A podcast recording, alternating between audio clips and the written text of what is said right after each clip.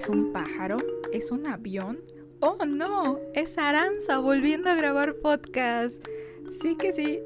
Bienvenidos a este nuevo episodio del Batallón de las Letras, el podcast que busca convertir a los atos de los libros en devotos lectores.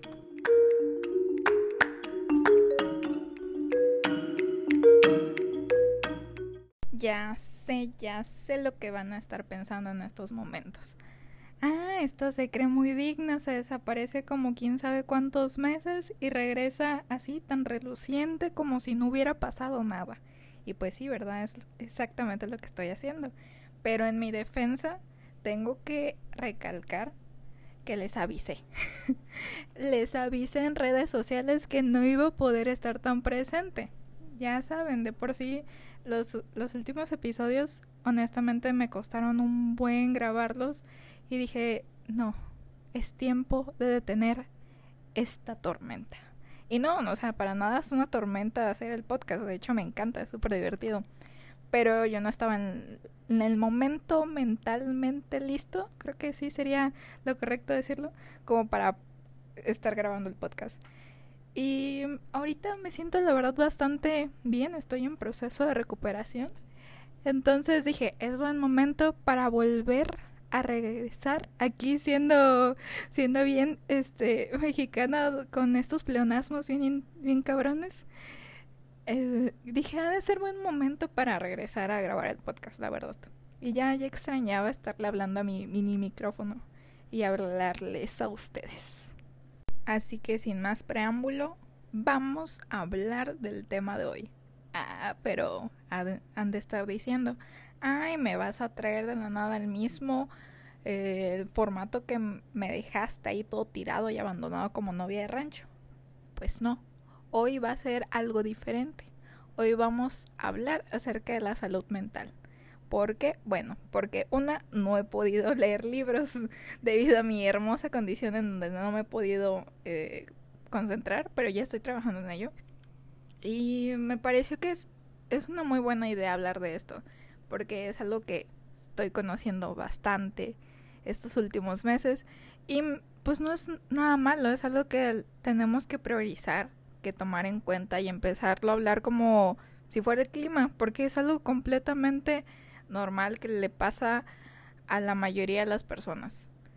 Hay muchos trastornos mentales que se tienen y se manejan como tabús y no deberían de ser así porque la mayor parte de la población sufre de depresión y no es algo de lo que debamos sentirnos avergonzados, es algo que ocurre, están los datos, están las encuestas.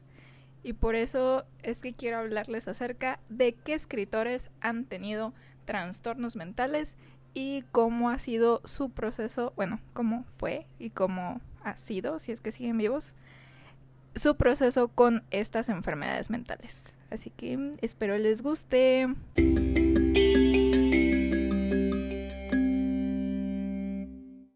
Empezamos este episodio con Silvia Plath, la escritora que plasmó sus luchas internas y sus depresiones. Porque déjenme decirles que esta escritora estadounidense sufría de trastorno bipolar, el cual no fue diagnosticado con la propiedad y se le trató de una forma contraproducente. En esa época se utilizaban las terapias de electrochoque, que pues la neta, no mames. Honestamente, no mames. O sea, yo entiendo que la medicina ha evolucionado mucho eh, conforme las épocas y pues, pues no se tenía la información adecuada en esos momentos, pero llegar a pensar que se le trató a una persona con trastorno bipolar con terapia electrochoque, sí sí, sí, me, sí me causa como que cierto disgusto, enojo, pero está bien, era la época. Sigamos. El chiste con Silvia Plath es que desde muy pequeña mostró un excelente talento para, para escribir poesía. De hecho, su primer poema fue a los ocho años. Imagínense escribir su primer poema a los ocho años. Yo creo que esa edad andaba, no sé, raspándome las rodillas o cayéndome con zapatos ortopédicos. Pero la verdad es que hay que reconocer que lo que se puede obtener de todo este de todos estos casos el que les voy a mencionar próximamente, ¿verdad? Es que llegan a tener estas vidas tan difíciles, pero sus obras son muy buenas. no sé si es porque la las sensibiliza como persona de cierta forma que como permiten que exploren esos lados tan feos que podemos llegar a tener en la humanidad. No, no me gusta expresar como feos, pero son como lugares muy oscuros. Creo que es la palabra adecuada. Pero bueno, ya, me desvié. Volvamos con Silvia. Silvia tuvo muchos problemas con sus padres, con su mamá, con eh, su padre en especial. Bueno, su mamá también no ayudó mucho. Imagínense, se le muere el papá y la señora no lloró en el funeral. ¿Cómo le enseñas a una niña que su papá se muere y tú como si no hubiera pasado nada? Ese tipo de cosas no están bien. Pero bueno, ya los papás de Silvia la cagaron, no sabían. Otra época. Pero pues ya la Silvia siguió creciendo, la depresión pues ahí andaba, tenía ataques maníacos porque pues es una depresión, o sea, sufría ataque, ataques bipolares, o sea, una depresión maníaca. Lo que sucede después es que se le agrava conforme a la edad. Antes de llegar a la universidad, su depresión estaba de caltope. Ella se sentía muy, muy, muy mal. Tanto que ahí fue cuando se intentó suicidar por primera vez y pues milagrosamente no sucedió, no tuvo éxito con ese intento. Ya fue que conforme siguió avanzando lo continuó intentando, pero pues qué difícil, la verdad, qué difícil vida puede ser llegar a vivir con un trastorno mental y no tratarlo como se debería. De hecho, ella lo, lo describió como tener en su cabeza una especie de lado alegre, positivo, y la otra parte como si le estuvieran sacando toda esa, esa emoción, esa felicidad por la vida, como si le estuvieran arrastrando casi casi. Y pues era la, es como la perfecta descripción de lo que estaba pasando con ella. Y de hecho tiene varios poemas, pero hay una, mm, una, una novela que fue casi autobiográfica, en donde retrataba cómo había vivido ella sus problemas mentales y cómo estaban evolucionando conforme ella crecía. Pero pues obviamente eso fue con ojos de otra persona, no con su nombre, ¿me entienden? O sea, el personaje no llevaba el nombre de ella, llevaba el nombre de otra persona, pero era básicamente su vida. Y es lo que muchas veces se dice que los autores, de cierta forma, no de todo el tiempo, pero dejan ciertas partes de su vida en sus obras. Y es algo que podemos observar a simple vista. Es muy obvio de que dejas cosas que conoces y puedes de que inventar otras, pero dejas ciertas huellitas, como les acabo de decir, para, para dar darles al público como esos tonos de, de real, como de realismo o de que tú entiendes realmente lo que está pasando en tu novela. No sé si me están explicando bien, pero sí siento que es algo que pasa mucho con los escritores y pues es, es algo que la verdad está muy padre, pero con estos tipos de escritores que sufren enfermedades mentales no tanto, porque si son capaces de escribir cosas tan tristes, tan profundas, tan desgarradoras, imagínate lo que ha de ser estar dentro de sus cabezas, estar realmente sintiendo en su piel todo eso que están escribiendo. Y pues con Silvia Plath lamentablemente tuvo un desastroso final. Se suicidó a la edad de 30 años y pues lamentablemente pues tuvimos una pérdida literaria muy importante. Sus hijos eh, continuaron, eh, bueno, su hijo se dedicó a investigar el mundo marino, su hija, una excelente escritora, también desarrolló, este, también tiene trastorno, este, tiene trastornos depresivos y su hijo también se suicidó, pero pues hay que tratar ese tipo de cosas. Acuérdense, hay que concientizarnos acerca de las enfermedades mentales porque son muy importantes, tan importantes como las enfermedades físicas. Ahora sí, en el segundo caso presentamos la vida de Virginia Woolf, su obra y sus problemas mentales. Eh, bueno, en este caso Virginia Woolf, ella también sufrió de trastorno bipolar. La situación con mi Virginia hermosa es que todo se complicó debido a un ataque de abuso sexual. Bueno, probablemente fueron varios ataques de abuso sexual de parte de sus hermanastros con los cuales vivía. Entonces, a partir de este momento, de ese momento en su vida, fue una especie de bolita de nieve y todo se hizo mucho, mucho más grande, hasta el punto en el que su vida era básicamente pues como la de Silvia Plath, ¿saben?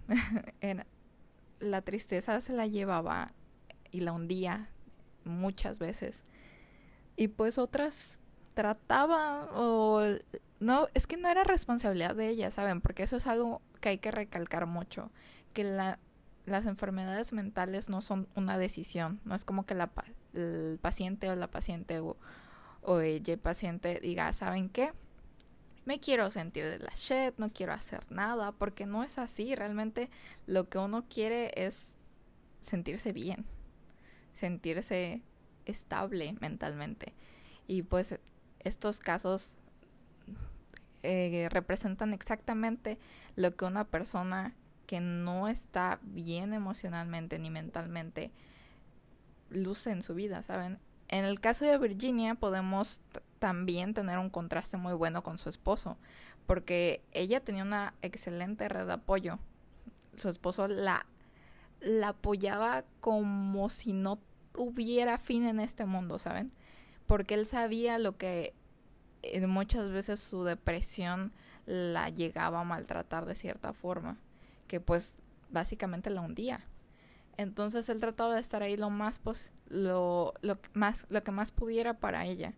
Sin embargo, cuando pasó lo de la Segunda Guerra Mundial, el auge y todo eso, ambos tenían muchísimo miedo, y en especial porque Leonard pues era judío y pues todos sabemos qué pasaba en esa época. Así que ellos habían decidido que si los nazis llegaban a Inglaterra, se iban a suicidar juntos. Y pues esto no ocurrió en su momento. Sin embargo, nuestra Virginia se nos desestabilizó un poquitín. Y pues con justa razón. Imagínense todo el contexto que había en, en ese momento. Y todavía súmenle que se les cae la casa, o sea, se las tiraron. ¿Y cómo? Bueno, es como un bombardeo. Y pues la Virginia dijo, chinga a su madre mi estabilidad mental. Bueno, no ella, sino el mundo casi casi le dijo, chinga a tu madre. Y este... y pues sí, fue un momento bastante feo para ella, demasiado, que fue como el pico eh, de su enfermedad mental que pues decidió suicidarse y pues lamentablemente tuvo éxito con ello. Sin embargo, dejó dos cartas que han sido muy importantes para la herencia literaria, las cuales su esposo estaba de que por favor no las saquen, por favor no las saquen, déjenlas ahí, dejen morir esas cosas, pero pues salieron al público y pues la verdad el mundo literario las proclama muchísimo, porque Virginia Woolf era una excelente escritora y nos dejó muy buenas cosas en este mundo. Y pues lamentamos demasiado que una enfermedad mental nos la, nos la arrebatara de esa forma. Pero como hemos hablado también acerca de Silvia, pues de cierta forma se podría decir que han sensibilizado a las personas hasta el punto de que puedan plasmar todo eso que sienten en los libros. Y sí, sí sé que es algo que dicen varios, wow, es que cómo puedes escribir esas cosas tan maravillosas o esas cosas tan profundas, tan oscuras, o no sé cómo, cómo lo quieran expresar a ustedes. Pero imagínense, si son capaces de escribir eso, como les dije hace rato, imagínense lo que ha de ser realmente vivirlas, lo que ha de ser de plano no sentir interés por nada y no por elección propia, porque realmente ellas por más que quisieran salir de esa situación no podían porque no se les estaba tratando con la medicación o la forma adecuada para salir de ello. Entonces sí, lo que les quiero pedir en estos momentos es que por favor prioricen un chingo su salud mental porque obviamente no estamos en una Segunda Guerra Mundial. Al, a lo mejor no todos tengamos el, el contexto cultural, social que ellas tenían, pero sí tenemos una pandemia que nos está atacando en estos momentos y pues obviamente no es algo como que ay estamos saltando en la pradera yay pues no obviamente estamos sufriendo mentalmente y sumándole que de por sí no es como que todas las personas tengan una salud mental excelente o como que la salud mental sea una prioridad de nuestra sociedad, lo cual está muy mal, gente. Hay que cambiar eso. Entonces sí, por favor, exploten lo mayor que puedan si tienen acceso a recursos de terapia o si, o si su terapeuta les dijo que vayan al psiquiatra, háganlo. En serio, en serio, en serio, por favor. Acudan y tomen esos botes salvavidas para que no se repitan las historias, es, bueno, esos trágicos finales como los de Virginia Woolf y Silvia Plath, que sí habrán escrito cosas maravillosas que de plano las sientes hasta en, no sé, hasta en el cerebro, yo creo, no sé, no sé, de cierta, las sientes de una forma tan penetrante, pero ese no es el chiste, el chiste es que, en serio, ¿de qué nos sirve tener libros muy buenos, poesías tan intensas, cuando las escritoras que lo hicieron sufrieron un chingo. O sea, realmente no nos sirve de nada eso. Así que por favor tomen toda la ayuda que puedan. Hay instituciones que ofrecen uh, terapia a precios accesibles porque obviamente no todo se resuelve yendo a terapia porque muchas personas no tienen los recursos. Entonces, por favor, busquen la ayuda que sea necesaria y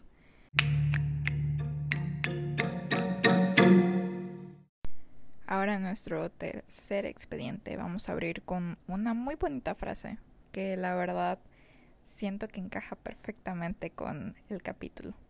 La ciencia no nos ha enseñado aun si la locura es o no la más sublime de la inteligencia. ¿Adivinan de quién será esa frase? Sí. Probablemente están súper seguros que es del autor del que vamos a hablar en este tercer expediente, el cual es Edgar Allan Poe. Él la verdad es el ejemplo perfecto para justificarme el por qué les he estado diciendo por favor vayan a pedir ayuda, por favor, por favor, por favor, o sea, si la necesitan, ¿verdad?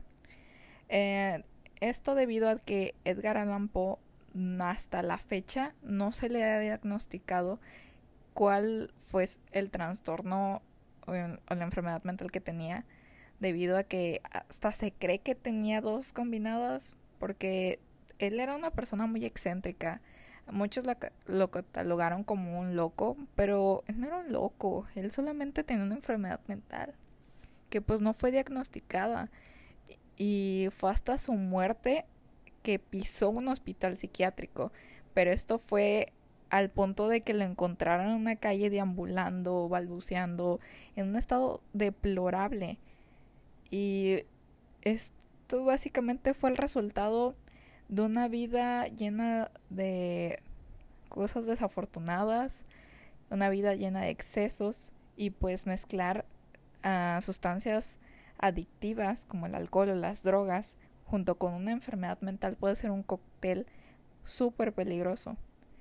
Y sí, podrán decir, Edgar Allan Poe era casi casi un genio del terror porque sí lo era, sus obras son maravillosas, tiene escritos sublimes, pero su final fue muy trágico. Imagínense llegarte a encontrar a un escritor tan prodigioso en una calle deambulando, básicamente sin saber qué onda con su vida, no es algo totalmente horrible.